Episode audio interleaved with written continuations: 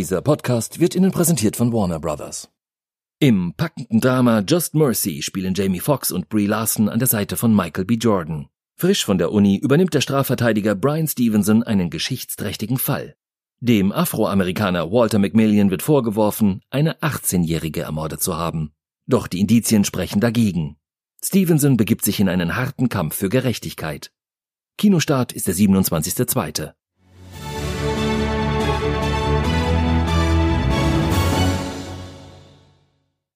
Einspruch. Einspruch. FAZ Einspruch. Der Podcast, der die Woche neu verhandelt. Hallo und herzlich willkommen beim Einspruch-Podcast, dem wöchentlichen Podcast der FAZ zu Recht, Justiz und Politik. Heute mit Folge Nummer 110 am 26. Februar.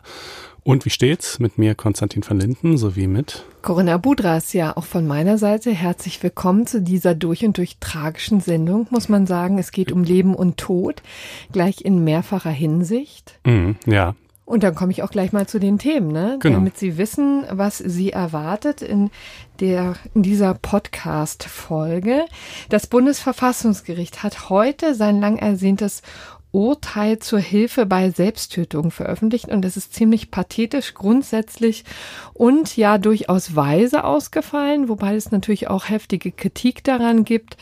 Aber all das werden wir besprechen. Ebenfalls wegweisend ist die Entscheidung im Strafprozess um den Filmproduzenten Harvey Weinstein ausgefallen. Man kann sagen, die MeToo-Bewegung hat es jetzt auch in die amerikanischen Strafgerichtssäle geschafft. Dann hat da der Anschlag von Hanau die Republik vergangene Woche erschüttert. Darüber wollen wir reden und auch über die Vorschläge, das Waffenrecht zu verschärfen. Außerdem blicken wir mal wieder in ein kleines hessisches Dorf, genauer gesagt nach Neukirchen. Dort sind vor einiger Zeit drei Geschwister auf tragische Weise in dem Dorfteich ertrunken und nun musste sich in, nach diesem tragischen Unfall der Bürgermeister der Stadt vor einem Strafgericht verantworten. Und er wurde vergangene Woche verurteilt. Dieses Urteil hat eben wahre Schockwellen durch deutsche Amtsstuben geschickt und deshalb wollen wir darüber diskutieren. Und dann haben wir noch das eine oder andere nachzutragen und äh, wir schließen natürlich mit dem gerechten Urteil. Aber nun kommen wir erstmal nach Karlsruhe, ne, zum Bundesverfassungsgericht, wo es um die geschäftsmäßige Hilfe bei der Selbsttötung ging. Genau, ja, eine wirklich seit langem erwartete Entscheidung, die es echt in sich hat. Also um das vielleicht mal vorwegzunehmen, ich glaube, das Urteil ist hat selbst äh, den einen oder anderen Befürworter der Sterbehilfe überrascht äh, darin, wie weit es äh, tatsächlich geht. Ähm, also um vielleicht erstmal den Rahmen zu erläutern. 2015 ist dieses sogenannte Verbot der geschäftsmäßigen Sterbehilfe im Bundestag beschlossen worden unter Aufhebung des Fraktionszwangs ähm, von einer großen Mehrheit der Parlamentarier. Es ist ganz interessant zu beobachten, dass in diesen medizinethischen Fragen ähm, häufig und so auch hier die Mehrheitsverhältnisse im Bundestag fast invers sind, umgekehrt proportional sind äh, zu den Mehrheitsverhältnissen in der Bevölkerung. Denn in der Bevölkerung gab und gibt es eine große Mehrheit von ungefähr drei Vierteln der Befragten für die Legalisierung der Sterbehilfe und im Bundestag sah es andersrum aus. Und äh, man darf sich von diesem Titel des Tatbestandes nicht in die Irre führen lassen. Geschäftsmäßig, das klingt so, als sei es nur dann verboten, wenn jemand äh, damit Geld verdienen möchte. Äh, das ist aber gerade nicht der Fall. Geschäftsmäßig ist eine Sterbehilfe schon dann, äh, wenn sie mit einer gewissen Regelmäßigkeit erfolgt. Das heißt, jeder Sterbehilfeverein, aber auch jeder Arzt, jeder Palliativarzt oder sonstige Mediziner, der sagt, ich bin bereit, wenn ich die Voraussetzungen für gegeben sehe, das hin und wieder mal zu machen, ähm, unterfällt diesem Verbot und macht sich strafbar. Äh, und das kann übrigens auch passieren, eben nicht nur, wenn man die berühmte Ampulle Zyankali reicht, sondern womöglich schon Schmerzmittel, die vielleicht in, ja, in großen Mengen auch dazu führen, dass das Leben beendet wird. Ne? Ja, das ist so ein schwieriger Fall. Ähm, äh, gerade im Bereich der Palliativmedizin gibt es da in der Praxis große Graubereiche, weil es natürlich Behandlungsformen gibt, die einerseits darauf zielen, akut Leiden zu lindern, aber wo man andererseits auch weiß, die werden absehbar auch wahrscheinlich zu einer Verkürzung der verbleibenden Lebenszeit führen. Also ich glaube ehrlich gesagt nicht, äh, dass das da drunter fallen würde. Es hat bisher auch kein einziges Strafverfahren nach diesem Tatbestand mhm. gegeben. Jetzt kann man sagen, äh, weil es halt nicht da drunter fällt oder man kann auch einfach sagen, weil ne, halt die Mediziner sozusagen hinreichend abgeschreckt sind von diesem Tatbestand, äh, dass sie ähm, sehr zurückhaltend zu Werke gehen. Oder umgekehrt die Staatsanwaltschaft gesagt haben, dadurch, dass ja da so viel Unsicherheit herrscht, ob das Ganze überhaupt verfassungsmäßig ist, sind wir jetzt mal zurückhaltend, was die Strafverfahren angeht.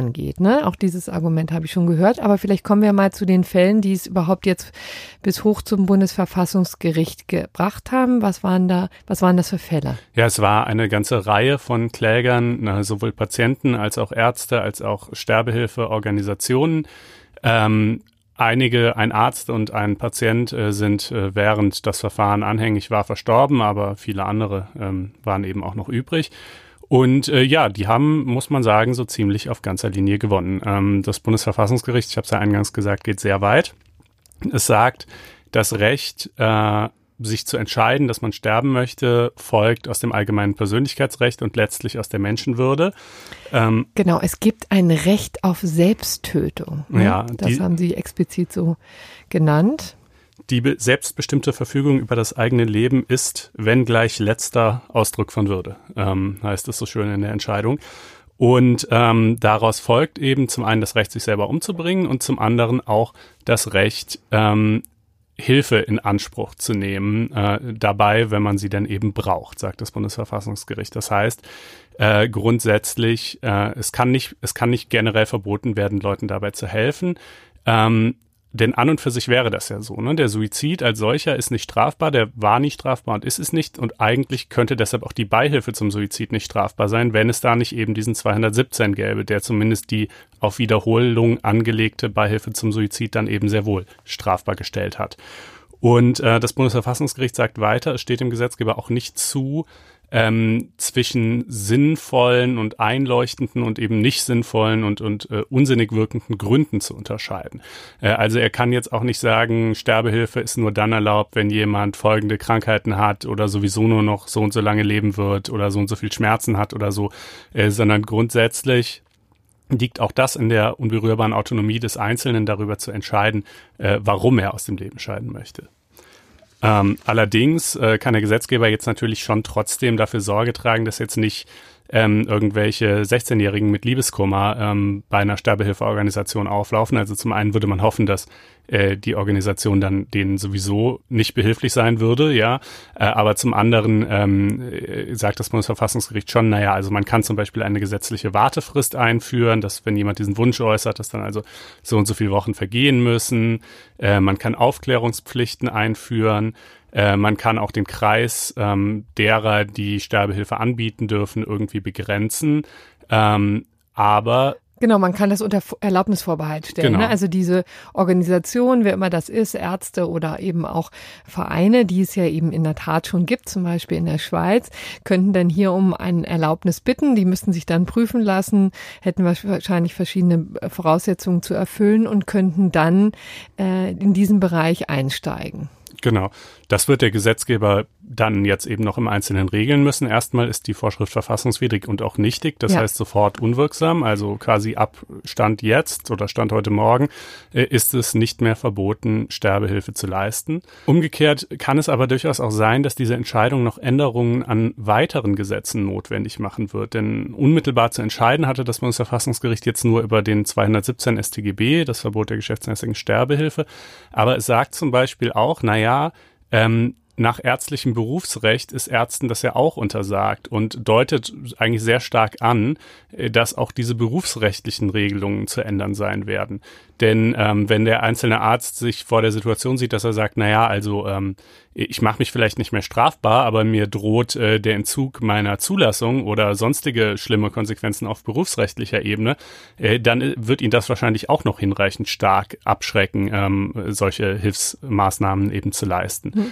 Und das Betäubungsmittelrecht zum Beispiel könnte auch davon betroffen sein, wahrscheinlich vor dem Hintergrund, dass man dann die eine oder andere Substanz in solchen Fällen dann freigeben kann. Genau, das ähm, damit deutest du natürlich ja. auch noch eine zusätzliche Dimension dieser Entscheidung an. Ähm, denn in der Tat, äh, da gab es ja 2017 schon ein, ein viel beachtetes Urteil des Bundesverwaltungsgerichts, wo es darum ging, dass eine Klägerin, die also schwerst krank war und schlimme Leiden hatte, ähm, gesagt hat, ich möchte gerne ein Mittel, Natriumpentobarbital heißt das, haben, um mir selber das Leben zu nehmen. Und ähm, der Staat gibt mir dieses Mittel aber nicht. Er verbietet mir vielmehr den Erwerb dieses Mittels im Betäubungsmittelrecht nämlich. Ähm, und äh, ich bin aber der Meinung, dass ich auf meiner aufgrund meiner speziellen Situation einen Anspruch habe. Und in der Tat, das Bundesverwaltungsgericht hat ihr Recht gegeben und gesagt, ja, in solchen Extremfällen zumindest muss der Staat das ähm, erlauben. Ähm, also, oder man könnte auch sagen, muss er die, die Beschränkung der Handlungsfreiheit, die ja erstmal in dem Verbot der Abgabe dieses Mittels besteht, aufheben. Ähm, aber diese Entscheidung wurde nie umgesetzt. Das ähm, Bundesamt für Medizinprodukte, das da insoweit zuständig ist, wurde angewiesen, erst durch den Gesundheitsminister Gröhe und dann durch Jens Spahn, äh, diese Entscheidung nicht umzusetzen, nicht Anwendungserlass. Ein sehr rechtlich sehr umstrittenes äh, Instrument, weil sich die Verwaltung damit eigentlich über ein rechtskräftiges Urteil mhm. hinwegsetzt. Wie sonst bekannt aus dem Steuerrecht, da passiert das in der Tat auch häufiger, aber das war auch etwas oder ist noch etwas, was stark kritisiert wird und offensichtlich jetzt neu überdacht werden muss, ne? Genau, und äh, Jens Spahn hatte dann jetzt eben gesagt, naja, er wolle jetzt mal die Entscheidung des Bundesverfassungsgerichts in diesem Fall abwarten. Das war schon bislang umstritten, diese Argumentation, denn es ist ja nicht ganz derselbe Sachverhalt. Vor dem Bundesverfassungsgericht ging es darum, was private Ärzte und Organisationen dürfen. Äh, vor dem Bundesverwaltungsgericht 2017 ging es darum, was der Staat tun muss, nämlich jemanden, der schwerst krank ist, Zugang zu solchen Mitteln verschaffen. Aber wie dem auch sei, nachdem die Entscheidung jetzt jedenfalls so ausgefallen ist, wie sie ausgefallen ist, wird man sagen müssen, spätestens jetzt äh, lässt sich auch diese Weisung von Jens Spahn nicht mehr aufrechterhalten und wird das Bundesamt für Medizinprodukte also tatsächlich anfangen müssen, entsprechend begründete Anträge dann auch positiv zu bescheiden. Hm. Und es bedeutet eben ja auch, dass der Bundesgesetzgeber jetzt tätig werden muss, denn wir haben jetzt so eine Art von rechtlichem Vakuum. Das heißt, alles ist möglich im Moment.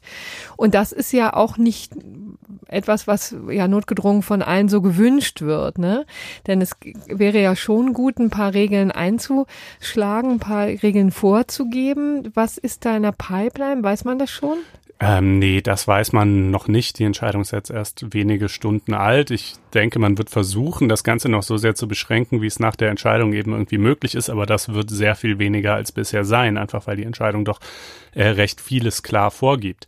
Ähm, ich denke, es könnte sein, dass das Bundesverfassungsgericht sagt ja schon, man darf die Entscheidung auf ihre Ernsthaftigkeit und auch ihre Dauerhaftigkeit überprüfen. Ja, also dass jetzt nicht jemand, dem es gerade heute akut schlecht geht, äh, dann morgens den Antrag stellt und abends äh, irgendwie die die Giftpille schlucken kann. Ja, und über dieses Einfallstor, dass man sagt, war die, ist die Entscheidung wirklich nachhaltig und eigenverantwortlich, können dann natürlich vielleicht wieder solche Erwägungen einfließen wie, ja, leidet derjenige vielleicht an einer psychischen Erkrankung, die seine Entschlussfähigkeit irgendwie behindert oder so. Das könnte man, könnte der Gesetzgeber zumindest versuchen. Mhm. Wobei ähm, das in der Tat auch schwierig wird, ne? weil sowas am Ende des Lebens ja mit einer wirklich tödlichen Krankheit, und das sind ja meistens die Konstellation, ja eine psychische Beeinträchtigung meist einhergeht. Ne? Also, Eben. also das finde ich auch immer, wenn es heißt, 90 Prozent äh, der äh, Suizidenten leiden an einer psychischen Erkrankung. Naja, ja. also wie gesagt, im Fall, wie du gerade schon sagst, im, im Fall von jemand, dessen Perspektive halt so ist, dass irgendwie sein Leben nur noch aus Leiden besteht und nicht mehr viel davon übrig ist, äh, wäre das ja auch recht na nachvollziehbar, wenn hm. man halt dann irgendwie darüber depressiv würde. Ähm, ja, also das wird eben wahrscheinlich dann auch nicht besser, ne? Also ja. das ist nichts etwas, was sich dann irgendwie von Tag zu Tag oder von Jahreszeit zu Jahreszeit ändert, sondern das liegt eben einfach in der Natur der Sache. Ja. Und ähm, noch ganz interessant vielleicht, wie sich das in den größeren Kontext der Tötungsdelikte einreiht. Ähm, dazu würde ich ganz gerne auf einen Beitrag verweisen, der schon vor einigen Monaten auf Einspruch erschienen ist, ähm, der also klarstellt äh, beispielsweise, naja, es gibt ja auch noch so etwas 216 StGB, eine Hausnummer äh, vor dem jetzt für verfassungswidrig erklärten Paragraphen, die Tötung auf Verlangen, die bleibt weiter strafbar grundsätzlich. Das heißt quasi, ähm, der Arzt darf dir jetzt zwar die Giftspritze in die Hand drücken und du verabreichst sie dir selber, aber er darf sie dir immer noch nicht setzen. Ja, und was ist denn jetzt eigentlich, wenn du aber dich zum Beispiel nicht mehr bewegen kannst? Ja, ähm, ist da, also weißt du, wäre das dann nach wie vor strafbar? Da wird man vielleicht darüber nachdenken müssen, ob auch die Einschränkung äh, oder vielmehr die Auslegung dieses 216 StGB irgendwie etwas einschränkend vorgenommen werden muss vor dem Hintergrund dieser Entscheidung. Ähm, aber zu diesen und zu weiteren Aspekten verweise ich gerne auf den Beitrag, den wir in die Show Notes packen und zu dem ich anmerken darf, dass wenn ihr noch kein Einspruch-Abo haben solltet, äh, ihr gerne auf faz.net-einspruch testen gehen könnt, ein Wort alles zusammengeschrieben, und euch dort eins klicken. Dann kriegt ihr Zugang zu diesem Text und zu zahllosen anderen und im Übrigen unterstützt ihr damit auch diesen Podcast. Nun hatte ich am Anfang des äh, des, des Podcasts bei der Themenvorstellung gesagt, ist er durchaus weise. Würdest du das sagen? Das war jetzt eine erste Einschätzung von mir. Wie würdest du es formulieren? Ich würde mich der Einschätzung anschließen. Ich finde, das ist einfach diese Verteidigung der individuellen Freiheit ist natürlich eine Kernaufgabe des Bundesverfassungsgerichts und hier reden wir über eine Freiheit, die sozusagen sehr ähm, mit den ersten und letzten Fragen zusammenhängt und die sehr persönliche Aspekte berührt. Und das Bundesverfassungsgericht sieht schon auch und weist darauf auch hin, dass es natürlich auch das Risiko gibt, dass Patienten sich äh, dazu gedrängt fühlen, dass sie, ähm, dass sie sich unter Druck gesetzt fühlen, äh, dass sie eben möglicherweise eigentlich doch noch weiterleben wollen würden, aber vielleicht auch ihre Verwandtschaft oder sonstige Menschen ihnen vermitteln, du, wir haben eigentlich keine Lust mehr, uns noch um dich zu kümmern. Und das ist natürlich ein reales Risiko, das sieht das Bundesverfassungsgericht auch und deshalb sagt es ja auch, man kann natürlich bestimmte Mechanismen einbauen, um diesem Risiko irgendwie zu versuchen zu begegnen. Aber es kann nicht sein, dass auf Basis einer abstrakten Gefahr ähm, ein, ein konkreter Schaden geschaffen wird. Ja, denn, denn die umgekehrten Fälle, wo eben Leute tatsächlich aus freien Stücken aus dem Leben scheiden wollen, die gibt es halt definitiv auch und denen wurde es bisher faktisch unmöglich gemacht. Und äh, insofern denke ich, diese Abwägung ist schon überzeugend, die die Verfassungsrichter da getroffen haben. Genau. Wer mal eine andere Meinung hören möchte, den empfehlen wir den Podcast für Deutschland, unseren täglichen News-Podcast der FAZ, der natürlich dieses Thema heute auch behandelt und einen Kommentar enthält von dem Kollegen Daniel Deckers aus der Politikredaktion und der das wirklich für ein absolutes Fehlurteil hält. Ne? So viel können wir schon mal verraten. Den kann ich heute besonders empfehlen, denn ich bin da auch auch zu Gast und äh, erkläre in Kurzform das, was ich hier in Langfassung erklärt habe und verweise auf den Einspruch-Podcast. Insofern ist dann hiermit jetzt ja. auch die Cross-Promotion perfekt. Ähm, aber ja, müssen wir zu diesem Thema noch was sagen oder? Ähm, nee, ich würde sagen, damit? wir vertiefen es, wenn der nächste Gesetzesentwurf zu diesem Thema vorgestellt wird, äh, ja, in Kraft tritt und dann womöglich auch wieder beim Bundesverfassungsgericht landet. Das könnte auch ein Fall werden, also ein Evergreen werden, muss man sagen. Aber es geht ja auch um sehr, sehr viel. Es sind tragische Fälle, das darf man nicht vergessen. So, dann kommen wir jetzt zu Harvey Weinstein, der jetzt am Anfang der Woche verurteilt wurde von einem New Yorker Gericht und zwar wegen Vergewaltigung und sexueller Nötigung. Es war ein spektakuläres Urteil, muss man sagen. Ein Urteil, das so eine Art Zeitenwende markiert im Strafprozess, eine Zeitenwendung der angestoßen durch die MeToo-Debatte. Ich würde mich mal zu der These versteifen, dass ich glaube, dieses Urteil vor einiger Zeit noch nicht so gefällt wäre, äh, nicht gefallen wäre, sondern tatsächlich womöglich in einen Freispruch äh, geendet hätte. Aber es hat sich eben in den vergangenen Jahren doch einiges getan, seitdem die MeToo-Debatte vor zweieinhalb Jahren ihren Anfang nahm und äh, wirklich quer durch die Welt ging. Und das hat jetzt auch Harvey Weinstein zu spüren bekommen, also der ehemalige Filmproduzent, der ja wirklich ein ganz großer war in Hollywood, der mit seiner Filmproduktionsfirma ähm, Miramax etliche ja, Filmtrophäen abgesahnt hat, große Filme gemacht hat, wie Shakespeare in Love oder auch Der englische Patient, Scary Movie und etliches mehr. Also auch lange Zeit in, äh, im im Scheinwerferlicht stand und offensichtlich da ähm, ja auch umschwärmt, aber auch gleichzeitig gehasst war, muss man jetzt sagen. Und vor zweieinhalb Jahren eben eher den Anstoß gegeben hat für die ganze MeToo-Debatte, als nämlich erste Vorwürfe laut wurden ähm, dass er Frauen sexuell belästigt, vergewaltigt haben soll, all das. Hm. Ja, insgesamt sind es ja über 90 Frauen, die ihm Vorwürfe dieser Art machen. Ähm, manche der Vorwürfe, falls sie zutreffen sollten, wären verjährt. Manche der Frauen haben sich auch in diese Richtung geäußert, wollen aber kein Strafverfahren betreiben. Ähm, in wieder anderen Fällen ist das Ganze auch ein bisschen dubios oder nicht so eindeutig. Ähm, es gibt neben dem jetzt entschiedenen Fall auch noch ein zweites Verfahren, das noch läuft. Aber man kann wohl schon sagen, das hier war jetzt jedenfalls mal fürs Erste das zentrale und, und wichtigste, weil eben strafprozessual aufgearbeitete Verfahren. Und ähm, ja, also dafür, find, also ich finde, dafür, dass dieser Mann, dass sein Name geradezu synonym geworden ist mit Machtmissbrauch ähm, äh, gegenüber Frauen äh, zum Ziel sexueller Ausbeutung. Dafür, dass er so wirklich der Inbegriff des Sexmonsters, äh, um es mal im Bildsprech zu sagen, geworden ist, fand ich den Fall, wenn man ihn sich mal anschaut, bemerkenswert uneindeutig. Ja, und da, den schauen wir uns jetzt mal an, würde ich mal sagen, mhm. denn tatsächlich, was dann vor Gericht gebracht wurde durch die Staatsanwaltschaft, waren im Wesentlichen zwei Fälle, nämlich einmal äh, Miriam Haley, die ehemalige Produktionsassistentin von Harvey Weinstein, die er 2006 zum Oralverkehr gezwungen haben soll. Das war eben ein ähm, Teil der, der Anklage. Der zweite war der Fall von Jessica Mann. Ähm, sie ist eben eine ehemalige Filmschauspielerin, die 2013 ihn kennengelernt hat und die er vergewaltigt haben soll.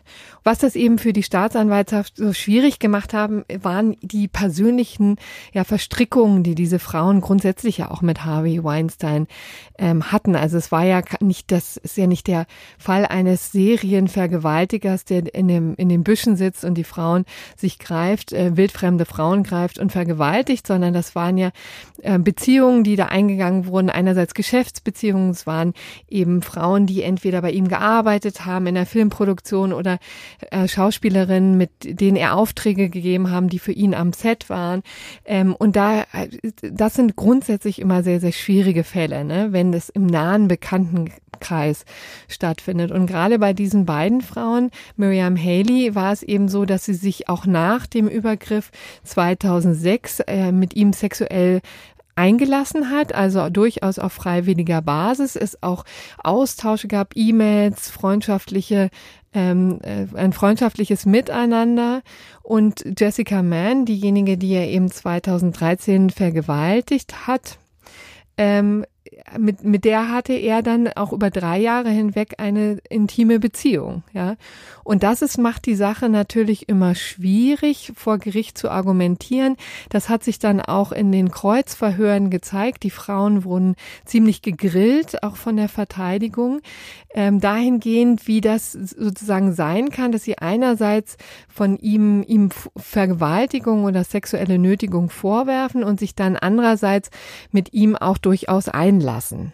Das hat die Sache eben schwierig gemacht. Ja, also ne, der Ausgangspunkt bei Sexualdelikten generell ist ja schon meistens, dass es einfach eine Aussage gegen Aussagekonstellation ist und man keine äh, wirklich brauchbaren anderen Beweismittel hat, oft zumindest. Ja. So auch hier. Ja, hier gab es eben keine DNA-Spuren oder die Frauen sind auch nicht zu den Ärzten gegangen danach, haben auch die Sachen nicht angezeigt. Das macht die Sache natürlich schwierig. Ne? Ja, und äh, die äh, Verteidigerin, interessanterweise, vielleicht auch äh, wohlüberlegterweise, hat äh, Harvey Weinstein sich eine Frau als äh, Verteidigerin gesucht.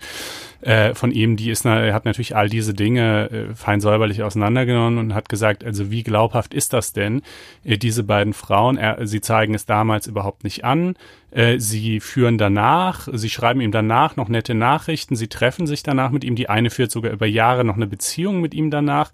Beide Frauen hätten sich außerdem auch Dinge beruflicher Art von ihm versprochen. Er war ja sehr mächtig, sehr einflussreich. Sie hätten sich von ihm auf Partys einladen lassen und so weiter. Und ähm, jetzt ähm, zum Zeitpunkt des Verfahrens hätten sie es dann jetzt eben für sich als vorteilhaft empfunden, äh, dieses Verhältnis, was sie damals hatten, quasi umzudefinieren äh, in eine, in eine Vergewaltigung oder einen sexuellen Missbrauch, äh, der es aber zur damaligen Zeit gar nicht gewesen wäre. Ja, das war die Argumentation der Verteidigung. Die Jury hat das offensichtlich anders gesehen, denn die hat den beiden Frauen geglaubt.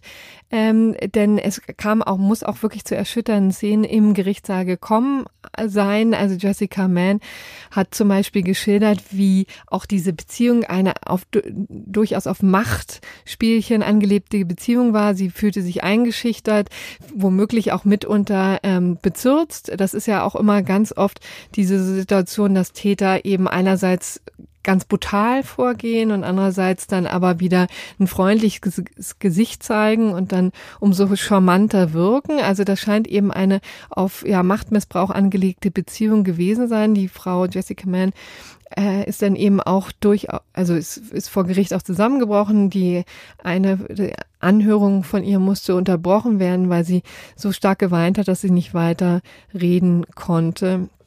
Das war wohl so glaubhaft, dass die Jury eben zum Schluss gekommen ist, in diesen beiden Fällen ähm, sprechen wir ihn für schuldig. Vielleicht kann man noch mal erklären, was, wofür sie ihn nicht verurteilt haben. Das ist auch interessant gewesen. Es wo war nämlich außerdem noch angeklagt äh, etwas, was sich Predatory Sexual Assault nennt. Das ist so eine verschärfte Form des, über, des sexuellen Übergriffs. Und zwar besteht dies die Verschärfung darin, dass es eben um ein bestimmtes Muster geht, ja, also dass Harvey Weinstein vorgeworfen wurde, ähnlich vorzugehen. Einfach, also das in der Tat wurde ja schon häufiger geschildert, ne, wie er Frauen in Hotelzimmer gelockt hat, denen gesagt hat, wir gehen hier nochmal durch ein Skript und dann lag er halbnackt auf dem Bett und hat dann gefordert, dass sie äh, ihn massieren oder eben Sex mit ihm haben. Also all das wollten ähm, sie ihm deutlich machen. Sie hatten des, die Staatsanwaltschaft hatte deswegen drei weitere Frauen noch ähm, in den Zeugenstand gerufen, deren Fälle zwar verjährt waren, aber die eben dieses Muster deutlich machen sollten. Und in diesem Fall, in dieser Konstellation ist die Jury aber der Staatsanwaltschaft nicht gefolgt und hat das abgelehnt. Dieser, diese verschärfte Form hätte dann auch dazu geführt, dass er lebenslang bekommen muss, ja, hätte, das, das wäre eben die Konsequenz gewesen. Dem ist er jetzt entgangen. Tatsächlich liegt der Strafrahmen jetzt zwischen fünf und 29 Jahren. Da wird man sehen, was ähm, demnächst draus wird. Also am 11. März wird dann das Strafmaß äh, verkündet. Tatsächlich ist es jetzt so, dass nach der Verurteilung Harvey Weinstein noch nicht direkt ins Gefängnis kam, sondern erstmal in ein Krankenhaus, weil er ja auch in einem schlechten ähm, gesundheitlichen Zustand ist. Er sieht, das hat man vielleicht jetzt gesehen in den vergangenen äh, Wochen, als immer mal wieder aus dem Gerichtssaal berichtet wurde. Er benutzt so einen Rollator, weil er eine Rücken, ähm, eine Rücken-OP hinter sich gebracht hat. Auch er leidet unter Hoch, äh, Bluthochdruck und äh, das führte eben dazu, dass er erstmal ins Krankenhaus gebracht wurde und dann aber tatsächlich ähm, ins Gefängnis zurück muss, weil die Kaution widerrufen wurde. Und ähm, dann wird er dort ähm, tatsächlich dann auch bleiben bis zum 11. März erstmal und dann wird man sehen, wie lange er hinter Gittern kommt. Man muss sagen, dass die Verteidigung schon gesagt hat, dass sie in Berufung gehen wird. Also mhm. das ist noch nicht das allerletzte Wort, aber insofern schon wirklich äh, ja, ein Wendepunkt, ein Meilenstein, als dass man hier überhaupt zu einer Verurteilung kam.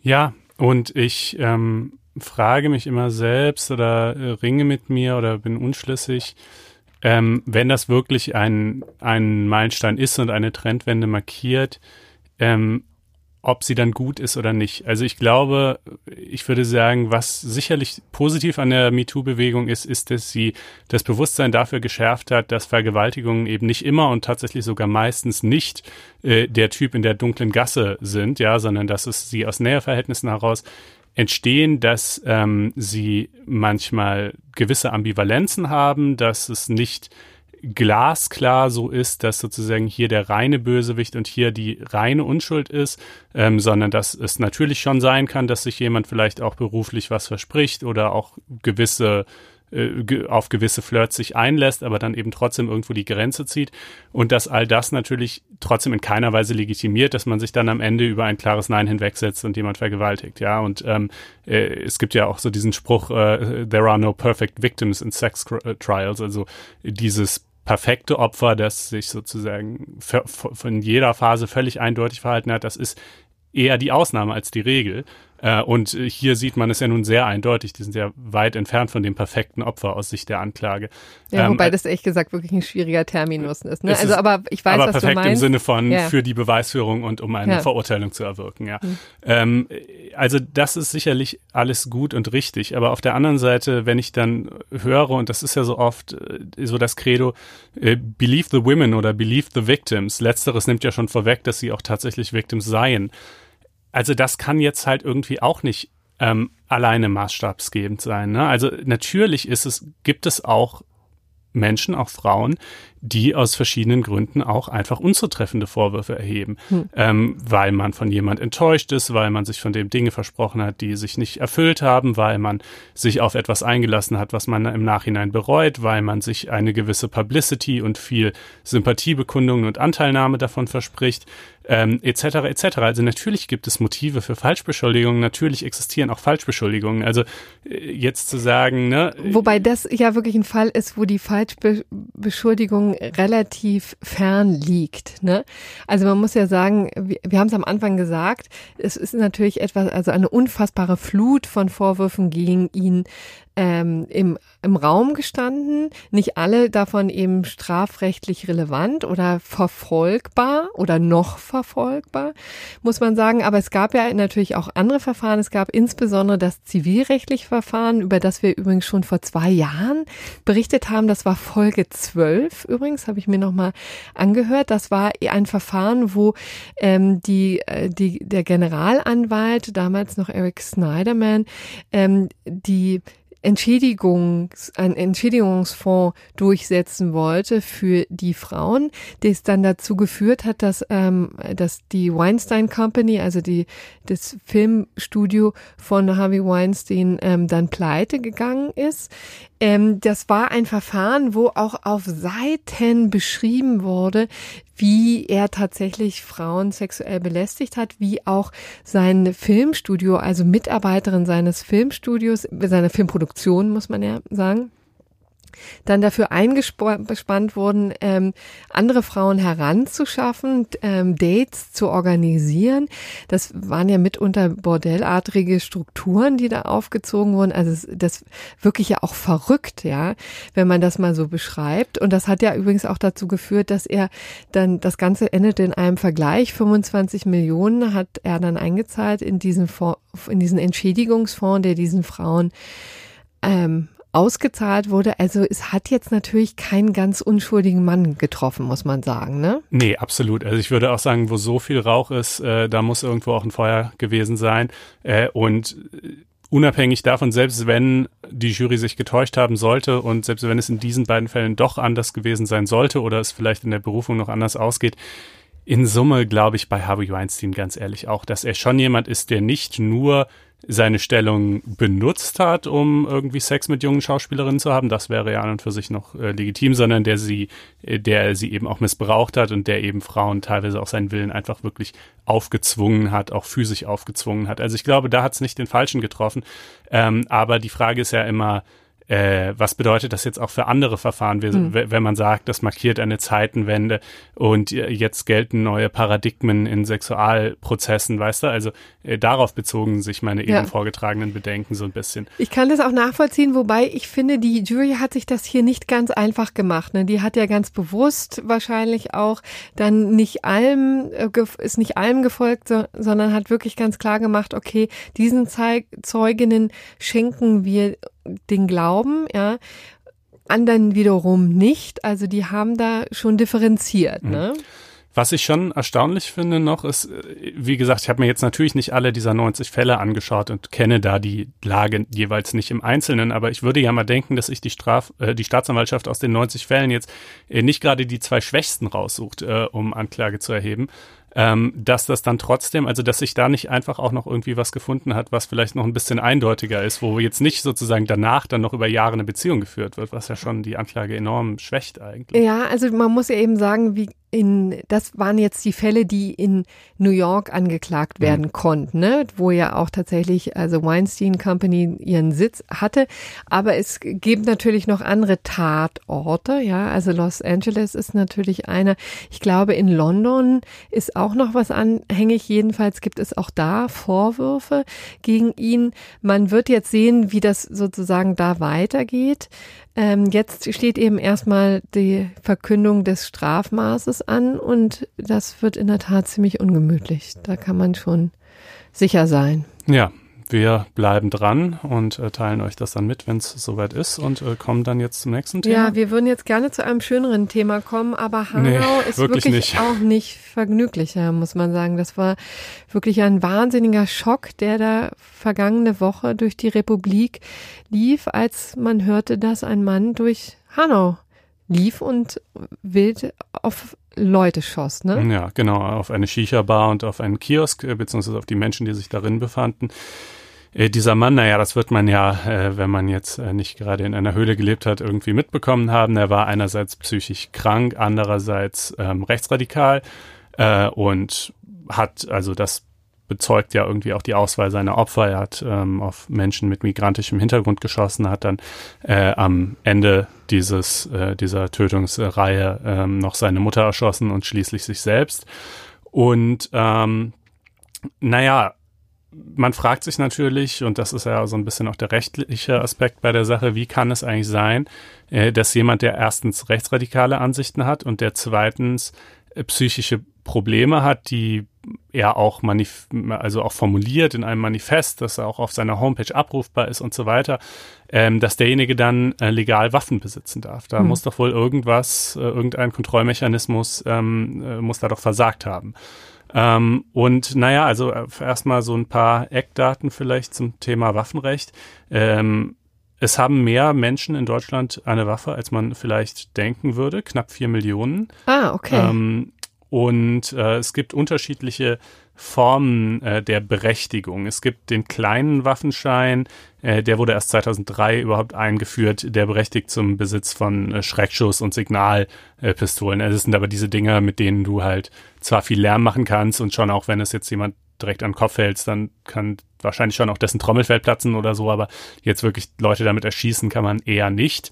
Ja, deshalb ist dieser kleine Waffenschein auch relativ leicht zu bekommen. Ähm, und dann gibt's eben die sogenannte äh, Waffenbesitzkarte. Ähm, die ist deutlich schwieriger zu bekommen. Da muss man äh, zum einen die persönliche Zuverlässigkeit äh, nachweisen, also zum Beispiel wegen äh, welche Verurteilungen, welche strafrechtlichen Verurteilungen hat man vielleicht schon auf dem Buckel. Ähm, man muss seine Eignung nachweisen ähm, oder jedenfalls wird sie geprüft. Ähm, man muss Sachkunde nachweisen und ein Bedürfnis nachweisen, also sprich, dass man zum Beispiel Jäger ist, dass man Sportschütze ist, dass man Waffensammler ist, äh, das gibt's auch, äh, oder ähnliches. Und wenn man Sportschütze ist, eben auch, dass man tatsächlich auch regelmäßig äh, mit der Waffe dann irgendwie zum Schießstand geht und eben trainiert und äh, solche Dinge.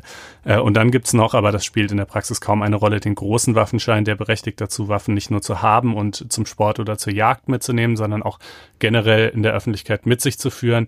Den kriegt tatsächlich so gut wie niemand. Ähm, ich glaube, so Fahrer von so Geldtransporten äh, und sowas mhm. äh, können den beantragen. Aber sonst, äh, also selbst Leute, die sich auch berechtigterweise bedroht fühlen von Stalkern oder ähnlichem, kriegen trotzdem keinen großen Waffenschein.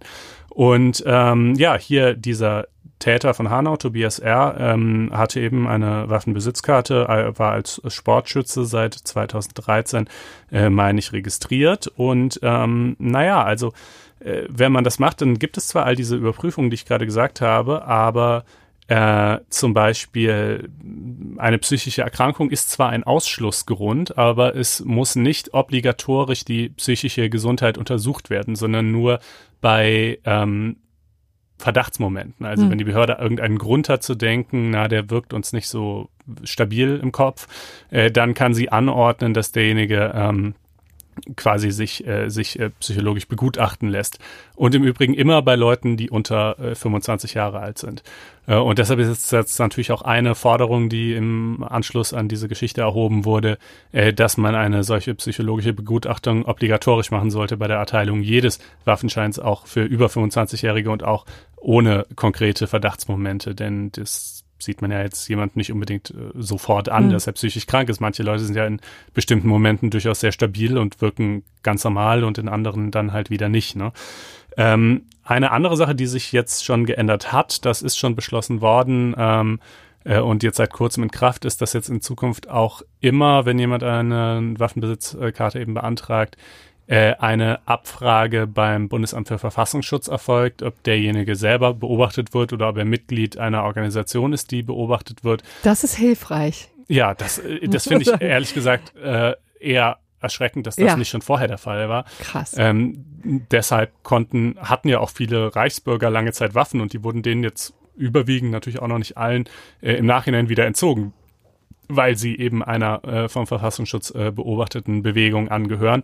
Äh, und genau, in Zukunft, wenn jemand das beantragt, das scheint mir nun aber auch wirklich eine äh, Selbstverständlichkeit eigentlich zu sein. Ja, allerhöchste Eisenbahn.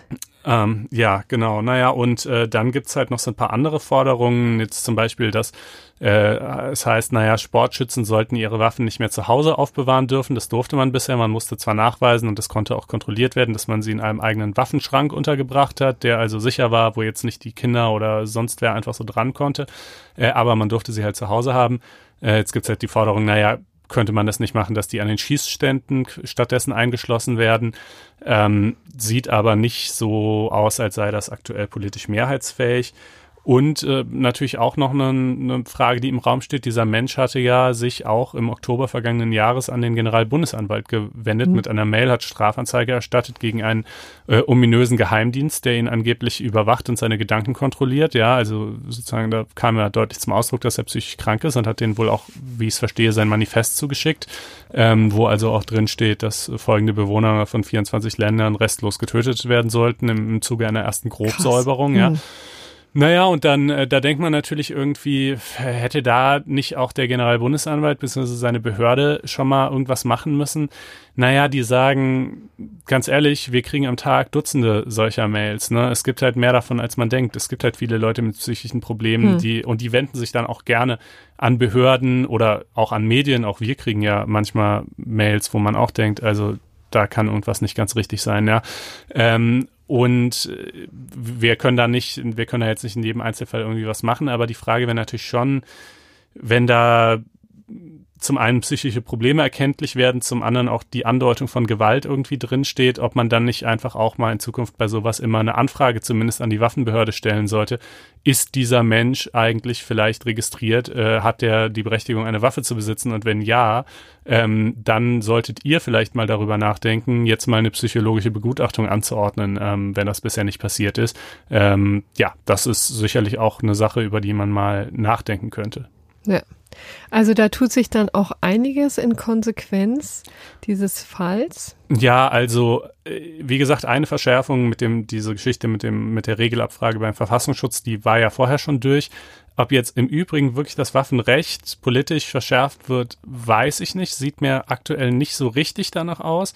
Ähm, aber sowas wie zum Beispiel, ne, dass, dass die Behörden sich untereinander mehr abstimmen und wenn jetzt bei der einen Behörde eben so eine Mail eingeht, die, sage ich mal, Anlass zur Sorge gibt, äh, dass die dann vielleicht sich mit der Waffenbehörde irgendwie in Verbindung setzt, das ist ja etwas, was man vielleicht auch, wofür es jetzt vielleicht auch keiner Gesetzesreform unbedingt mhm. bedürfte, sondern was man vielleicht auf Verwaltungsebene auch einfach regeln könnte. Ähm, und ob das tatsächlich passiert, weiß ich nicht, aber schiene mir zumindest mal eine Überlegung wert zu sein. Ja. Gut, das zu diesem Thema. Genau. Kommen wir jetzt nach Neukirchen äh, im, in Hessen, in Nordhessen. Da hat es vor dreieinhalb Jahren wirklich ein tragisches Unglück gegeben. Drei Kinder sind in einem Teich, im Dorfteich ertrunken.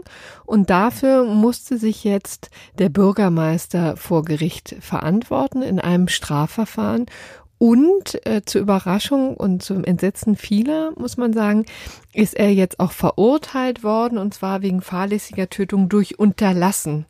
Da können wir vielleicht mal die Strafnorm nennen, weil das ja auch immer wieder gewünscht wird. Das wäre eben Paragraph 222 in Verbindung mit Paragraph 13 StGB.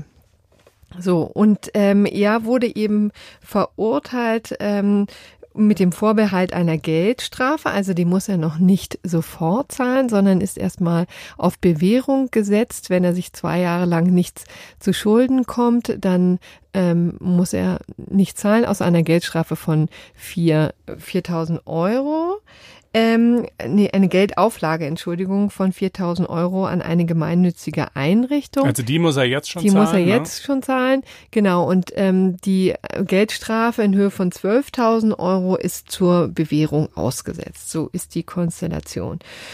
Jetzt gucken wir uns mal an, wie es überhaupt so weit kommen konnte, denn es ist, passieren ja öfter mal Unglücke, ohne dass tatsächlich der Bürgermeister sich dafür verantworten muss. Also hin und wieder ne, kommt es eben so, es gibt eben das allgemeine Lebensrisiko und viele Flüsse, viele Seen sind eben nicht umzäunt und ähm, da wird auch niemand zur Verantwortung gezogen, wenn das ein Unglück geschieht. Aber hier war das eben anders.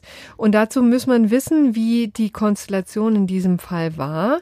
Also es war wohl Juni, also im Sommer spielten drei Kinder ähm, übrigens einer syrischen Flüchtlingsfamilie ähm, an diesem Teich und ähm, waren dann verschwunden über mehrere Stunden hinweg und der elfjährige Bruder suchte nach seinen Geschwistern und sah dann, wie der fünfjährige Junge äh, im also leblos im Teich schwamm.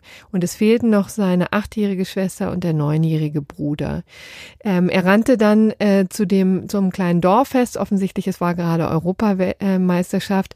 Ähm, da hatten sich Leute versammelt, um das Spiel zu beobachten, äh, so ein bisschen Public Viewing. Und er alarmierte die ähm, Erwachsenen und die rannten dann sofort zum Teich, fanden den Jungen und suchten noch äh, wie verrückt nach den anderen beiden Kindern die mussten dann tatsächlich aus dem Boden des Teiches herausgefischt werden. Also es war natürlich ein unfassbares Drama. Ähm, zweieinhalb Jahre allerdings ist nichts passiert strafrechtlich, ähm, aber dann musste es, e, ging es eben auch dem Bürgermeister an den Kragen. Was hatte die Staatsanwaltschaft ihm vorgeworfen in der Anklage, dass er seine Verkehrssicherungspflichten vernachlässigt hat? Also er als Bür Bürgermeister hätte diese Gefahrenquelle, die durch diesen Tor Dorfteich ausging, erkennen müssen und da Sicherungsmaßnahmen vornehmen müssen. Dazu muss man eben wissen, das ist so ein uralter Dorfteich, 250 Jahre alt. Der wurde sehr rege genutzt. Da war so ein bisschen so eine Freizeitparksituation. Ne? Da gab es auch Grillplätze, wurde oft zu Festen genutzt.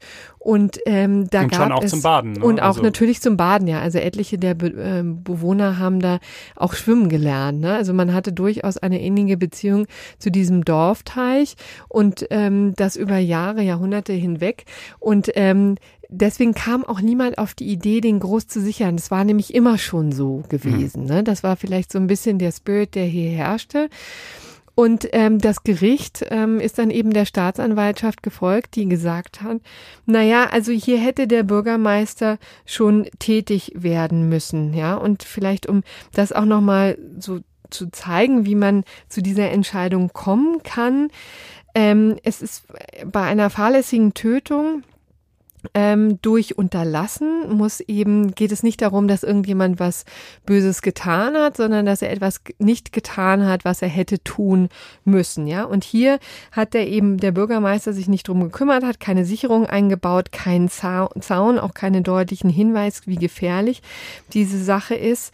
Und das hätte er als Bürgermeister ähm, tun müssen, denn so argumentiert das Gericht, denn er hatte eine Gerantenstellung inne. Ne? Denn nur dann muss nicht jeder dann tätig werden, aber der Bürgermeister hat eben die Aufgabe, seine Bürger vor Gefahrenquellen zu schützen. Ja, und vor allem war es ja so, dass an diesem Teil des Seeufers, wo das stattgefunden hat, offenbar vor ein paar Jahren irgendwelche ähm, baulichen Vorgänge stattgefunden hatten und seitdem ähm, war das Ufer da also zum ersten sehr steil, zweitens mit Pflastersteinen versehen, die drittens mit Moos und Algen bewachsen waren und dadurch viertens sehr glitschig und fünftens ja. in einem 45-Grad-Winkel verliefen.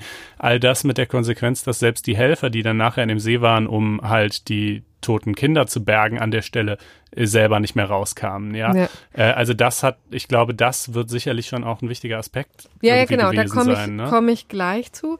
Letztendlich war es eben so, aber um das mal vorzugreifen, wo du es schon jetzt erwähnt hast, das muss tatsächlich ähm, in diesen Stunden, wo die Kinder weg waren, zu dramatischen Entwicklungen gekommen sein. Also ähm, es gab eine Gerichtsmedizin, die sich die Kinder natürlich untersucht hat und die hat eben ähm, so Schleifspuren an den Hängen und an den Armen gefunden. Das heißt, offensichtlich haben die Kinder auch versucht, sich da hoch zu hangen Angeln, ja, an diesen glitschigen ähm, ähm, Hang. Ähm, also wie gesagt, diese diese Pflastersteine waren waren äh, an dieser an dem einer einen Uferstelle ragten die so in bis zum Boden des Teiches rein. Also es war gab hm, so eine Schräge. So eine Schräge ja. ja. Und daran sind irgendwie die Kinder ähm, quasi gescheitert. Die haben sich immer wieder versucht, da, ähm, da ranzuhangeln. Offensichtlich, man vermutet jetzt, es weiß natürlich keiner so genau, aber man vermutet, dass ein Kind eben reingefallen ist, die anderen beiden versucht haben, ihm rauszuhelfen und dabei selber reingezogen wurden. Und es gab natürlich auch andere Stellen von diesem ähm, Teich, die einfacher zugänglich waren. Es war jetzt nicht alles so gepflastert, aber offensichtlich sind sie nicht an diese Stellen hingekommen gekommen und konnten sich so nicht retten. Also wirklich wahnsinnig dramatisch und durch diese baulichen Veränderungen, wie gesagt, ähm, also du sagst es richtig, ähm, hätte es da eine objektive, ähm, ähm, hätte, hätte es da eine Pflicht gegeben, da einzugreifen, zumindest diese Stelle abzusichern, zumindest sagt das ähm, Gericht. Ne? Also um das vielleicht noch mal juristisch jetzt festzuzurren, ähm, das geht eben darum, dass es eine objektive Sorgfaltspflichtverletzung ähm, äh, gegeben haben muss. Also da wurde so ein bisschen äh, diskutiert, war das jetzt ein Löschwasserteich oder nur, dann hätte es auf jeden Fall einen Zaun darum geben müssen oder ein Löschwasserreservoir, dann, was jetzt ähm, man tatsächlich angenommen hat, also dass es im Grunde genommen nur ein Teich war, der hin und wieder dann im Zwei- oder im Notfall dann auch gelöscht werden, äh, genutzt werden kann zum Löschen von Bränden, ja. ja. Und diese, ähm, diese Konstruktionen müssen dann nicht besonders geschützt werden. Aber hier ist das Gericht ähm, auf die allgemeine Verkehrssicherungspflicht gegangen und hat gesagt, hier war eben eine Gefahrenquelle in der Region, da hätte der Bürgermeister tätig werden müssen und das hat er nicht getan. Er hat also seine kommunale Aufgabe nicht wahrgenommen. Ja. ja, ist ja auf relativ viel Überraschung und auch Widerspruch gestoßen, ne? weil mhm. doch viele Reaktionen waren so nach dem Motto, ja, tragische Geschichte, total schlimm, aber ganz ehrlich, was sollen wir denn jetzt machen? So, so jeden Teich, jeden Fluss und im Übrigen irgendwie auf hohe Steine kann man auch draufklettern und dann runterfallen äh, und sich verletzen oder sterben. Also ne, äh, das kann es ja wohl irgendwie nicht sein. Ähm, es gibt halt dieses von dir erwähnte allgemeine Lebensrisiko und ähm, äh, und äh, es gibt ja vielleicht auch sowas wie dann halt irgendwie Eltern, die halt ihre Kinder ja auch beaufsichtigen können oder warnen können vor Dingen oder so. Äh, kann das wirklich sein, dass, dass sich der Bürgermeister da immer strafbar macht? Ne? Ja, also hier war es übrigens auch so, dass gegen die Mutter tatsächlich ein Ermittlungsverfahren geführt wurde. Das wurde dann allerdings eingestellt. Die war wohl in der Zeit damit beschäftigt, das äh, Abendessen zu ähm, vorzubereiten. Ähm, sie, also offensichtlich ging das nicht so weit. Die äh, Vorwürfe, dass man tatsächlich auch mhm. da zu einer Anklage gekommen ist. Der Vater war wohl gerade einkaufen. Den hatte man damit ähm, dann nicht nicht verfolgt, sozusagen. Ähm, also das war, so war die Konstellation bei den Eltern und hängen geblieben ist es dann tatsächlich bei dem Bürgermeister und du hast recht, also das war eine, eine also er war unter Schock, ja, muss man sagen, war wirklich total konsterniert, sieht es eben auch nicht ein, sagt, ähm, das war als Gefahrenquelle so nicht gesehen, ich wurde von niemandem darauf hingewiesen, niemand in diesem ganzen Dorf hat das so gesehen. Natürlich hat jeder gewusst, dass es da diesen Teich gibt und dass diese Stelle vielleicht ein bisschen gefährlich ist. Aber auch jetzt noch, übrigens nach dem Urteil, obwohl das, das ist jetzt auch erst ein paar Tage her, das war vergangenen Donnerstag, aber hat sich, glaube ich, in diesem Dorf noch nichts getan. Also man hat so eine generelle ähm, Übereinkunft, dass man das eigentlich nicht den Bürgermeister an kreidet. Also das ist so ein bisschen das, was die Reportagen jetzt aus dem Gerichtssaal zum Beispiel ergeben. Man muss ja auch sagen, das, das ähm, Gegenstück wäre natürlich eine deutliche Einschränkung der Lebensqualität. Ne? Natürlich ist so ein eingegrenzter Zaun nicht mehr ansatzweise so zu, zur Freizeitgestaltung ideal, ja. Gut, oder vielleicht nutzbar. hätten es auch Warnschilder getan oder ja, was genau, auch immer. Ne? Warnschilder hätte, genau. hat man jetzt aufgestellt, das Ja, muss man sagen, ja. genau. Aber eben ein Zaun ähm, hätte ähm, äh, ist, war hier nicht geplant, ist hier auch nicht Mhm. geplant und wird voraussichtlich auch nicht geplant sein. Aber eben Bürgermeister, muss man sagen, sind aller Orten ziemlich alarmiert. Die befürchten natürlich ähm, etliches jetzt an Repressalien, wenn sich das durchsetzt. Deswegen will der Bürgermeister übrigens auch in Berufung gehen und möchte, dass dieses Urteil ähm, aus der Welt geräumt wird, weil die Argumentation eben auch ist, naja, ist, also Bürgermeister haben sowieso nicht ganz einfach, ja, werden überall angefeindet und dann sich dann auch noch solchen äh, rechtlichen Pro- ja, Herausforderungen zu stellen, Risiken zu stellen, ist natürlich auch durchaus schwierig. Also man muss mal den Volltext abwarten. Ich könnte mir schon vorstellen, dass es sehr viel ähm, mit dieser Sondersituation der Mhm. vorangegangenen Bauarbeiten und der dadurch quasi intensivierten Gefahrenlage an genau dieser Stelle des Seeufers zu tun hat. Ähm, aber das äh, wird man dann sehen und äh, ebenfalls wird man sehen, ob die Entscheidung überhaupt hält oder ob sie vielleicht auch wieder gekippt wird. Ähm, wir halten euch dazu auf dem Laufenden. Ja, gut. Dann äh, gibt's noch äh, kurze Ergänzungen aus dem äh, schönen Lande Thüringen, äh, das uns ja jetzt schon seit einigen Sendungen beschäftigt.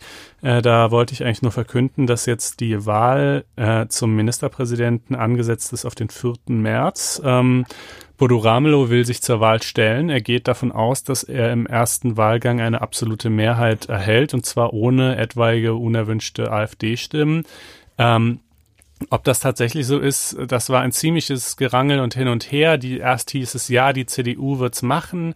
Äh, dann natürlich äh, ries- Riesenaufregungen, auch von der Bundes-CDU, die auch immer groß darin ist, den Ländern zu sagen, was sie alles nicht machen können, aber, aber mitunter dann auch kaum noch Wege offen zu lassen, wie es denn stattdessen gehen soll.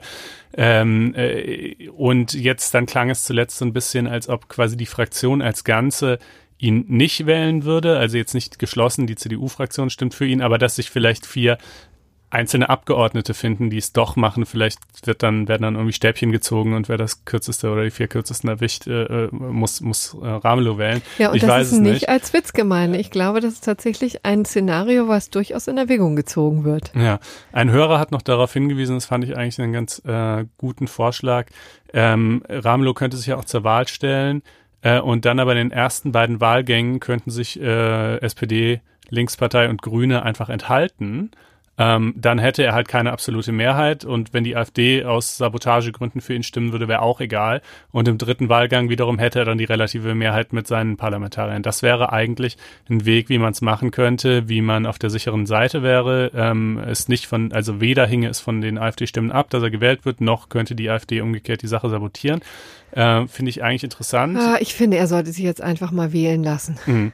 Naja, Ob wie im ersten oder im dritten ist ähm, ja, letztendlich die Geschichte wird das auch nicht groß verändern. Das stimmt natürlich. Naja, und dann ist äh, auch vorgesehen, dass es eben sehr wohl Neuwahlen geben soll. Äh, und zwar aktuell geplant am 25. April 2021. Das heißt, das soll jetzt erstmal nur eine Übergangsregierung sein, äh, wo die CDU dann eben projektbezogen, wie es heißt, die, die Ramelow quasi dulden wird, also so überwiegend dann vielleicht für seine Gesetze stimmen wird bei gewissem Entgegenkommen. Und dann soll es eben Neuwahlen 2021 geben und äh, naja, dann wird man anschließend sehen, was äh, dabei rauskommt. Und jetzt sind wir endlich beim gerechten Urteil. Jetzt sind wir endlich beim gerechten Urteil. Äh, Das kommt diese Woche aus der Schweiz. Ist das eigentlich ein bisschen erfreulicher jetzt mal? Ja, das ist, äh, das ist ähm, äh, seicht, aber erfreulich. Ja, das genau das brauchen wir jetzt. Ja, genau. Ähm, äh, und zwar betrifft es äh, Jägermeister, also den, den äh, Hersteller des bekannten Kräuterlikörs, äh, der sich sein Emblem, dieser, dieser Hirsch äh, mit, äh, mit einem Kreuz, äh, das quasi so durch dieses Geweih verläuft, äh, in der Schweiz äh, beim Eid Eidgenössischen Institut für geistiges Eigentum eintragen lassen wollte. Und zwar nicht nur für, für seinen Kräuterlikör, da ist es wohl schon eingetragen, sondern eben auch für weitere Artikel, Sportartikel, Handyhüllen und was Jägermeister halt noch so alles ähm, macht.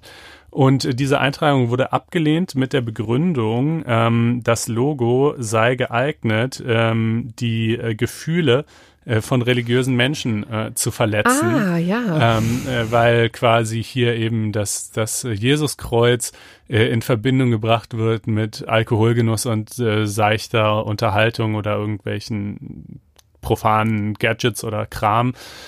Und äh, dagegen hat Jägermeister geklagt und äh, gewonnen. Und äh, in der Tat ähm, sagt dann das äh, Schweizer Bundesgericht, naja, also, äh, nee, Leute, ganz ehrlich, ne, das, ähm, das äh, ist jetzt hier, das steht hier nicht in einem beleidigenden oder herabwertenden Kontext, das Kreuz. Es ist vielleicht kein dezidiert religiöser Kontext, das ist aber auch äh, nicht notwendig, ähm, aber es wird jetzt auch nicht verächtlich gemacht oder so. Und ähm, Jägermeister selbst hat äh, im Übrigen vorgetragen, das fand ich äh, ganz interessant, dass er ginge irgendwie zurück auf den heiligen Hubertus, der angeblich bei einer sonntäglichen Jagd einen Hirsch mit leuchtendem Kreuz im äh, Geweih äh, gesehen habe. Äh, daraufhin hätte er dann äh, die Jagd, der Jagd am Heiligen Sonntag entsagt und sei stattdessen in die Kirche gegangen. Das sei quasi der Hintergrund, äh, warum man dieses äh, Symbol als äh, Markensymbol überhaupt gewählt hat. Das glaube ich übrigens sofort. Ja, das mag schon so sein. Na, wie auch immer. Ähm, das jedenfalls ist das gerechte Urteil. Ähm, wir weisen nochmal darauf hin, dass ihr natürlich gerne die Sendung weiterempfehlen könnt, wenn sie euch gefallen hat.